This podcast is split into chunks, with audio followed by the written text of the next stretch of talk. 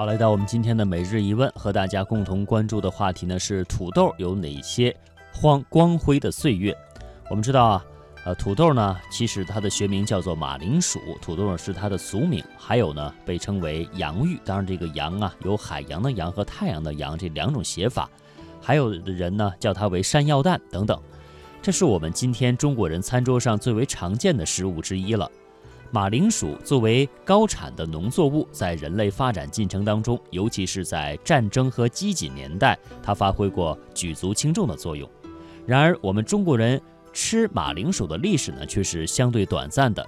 直至地理大发现、新航路开辟之后，它才西食东渐，逐渐进入到我们中国人的食谱中。马铃薯原产于南美洲，最早由印第安人驯化并食用。与另一原产作物玉米合称为并蒂开放的印第安古文明之花。话虽如此，但相较于口感香甜、卖相讨喜的玉米而言，马铃薯平淡无味，外形欠佳，是以其传播及推广之路重重受阻，甚至一度在欧洲被打上有毒的标签儿。一五六五年，马铃薯传到爱尔兰。不久，爱尔兰反英起义爆发，传统农作物受损严重，唯独有马铃薯因为深埋在地底而安然地度过了战火，并且以救灾粮食的身份一跃登上了爱尔兰人的餐桌。此后，马铃薯的食用价值渐渐为大众所认可，它作为主食逐步地扩散到了印度、爪哇等地，最终传入到了中国和日本。关于中国引进马铃薯的确切时间，今已无从考证。较早有关马铃薯的记载出现在明朝末年，比如《长安刻画》当中记载说：“土豆绝似吴中落花生及香芋，亦似玉而此差松干。”该书作者蒋一奎为万历朝进士。《长安刻画》是其在京任职期间走访北京古迹、行胜与奇事等撰成，因而具有一定的可信度。无独有偶，万朝历另一位文人徐渭亦有《五律诗·土豆》一首，是这样写的：“真实软不及，孤根只定词。无沙花落子，蜀国夜蹲吃。配名人味人犹味，随修筑四之。”焦贫非不赏，憔悴换沙石。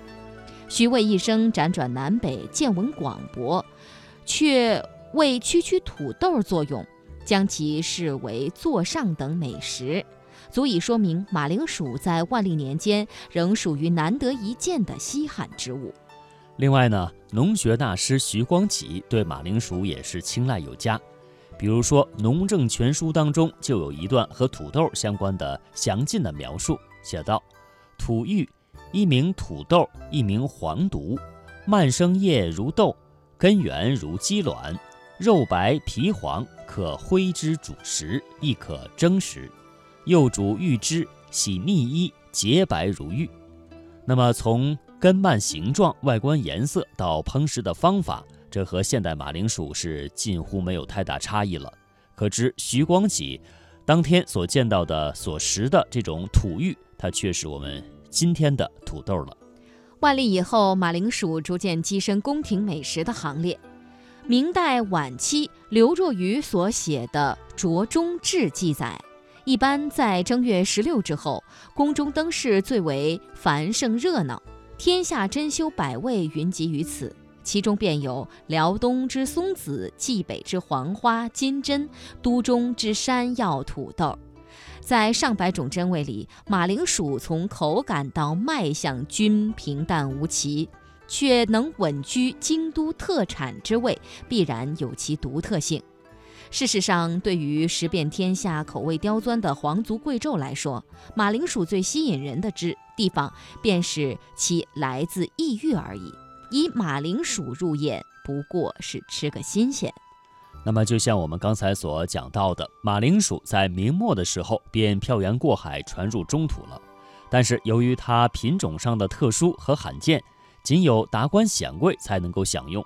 明代上林苑即使有这种专司蔬菜种植的菜户，在筛选培育马铃薯上有一定的技术优势，但它毕竟是服务于宫廷的机构，既不会大面积的栽种马铃薯，更不可能把马这种薯种和种植的技艺呢传入到民间来。